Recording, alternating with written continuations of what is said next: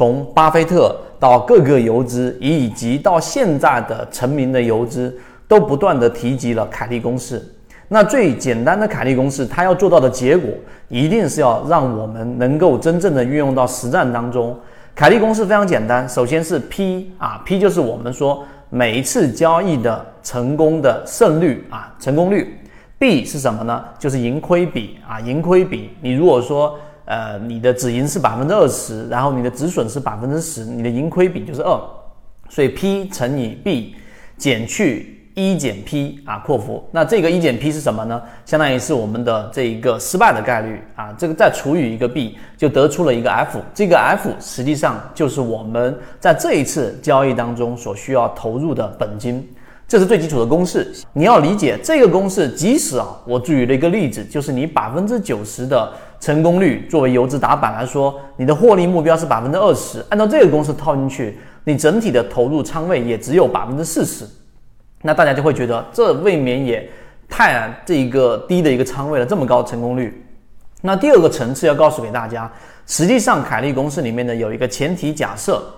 它就是我们的这一个操作只要一旦失败，那就是全部输光啊，也就是说它的赔赔率是这么算出来，是 B 等于 E 等于一这样算出来的。所以这一点你理解了之后，实际上凯利公式给我们的。这一种警醒不仅仅在交易层面的，还有在哲学层面的，就是永远不要满仓，这是第一个。第二个，它其实它里面的这个假设，就是你每一次交易，你只要失败就会全部输光，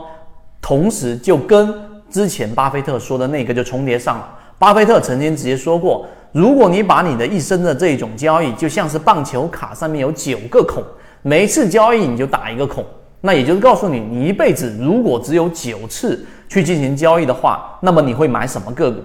那么这个哲学层面就是要告诉给我们，我们对于每一笔交易都要十分十分的谨慎。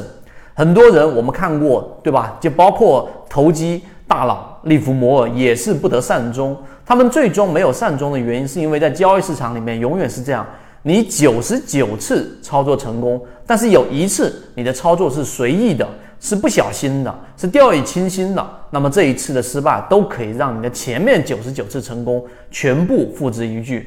所以第二点的哲学层面，你要理解它的假设是建立在这个基础之上的。那么下一个视频我们会给大家去讲一讲，到底在实战当中怎么样能够口算，顶多就是用上手机的计算器就能算出你的每一笔交易应该投入的仓位。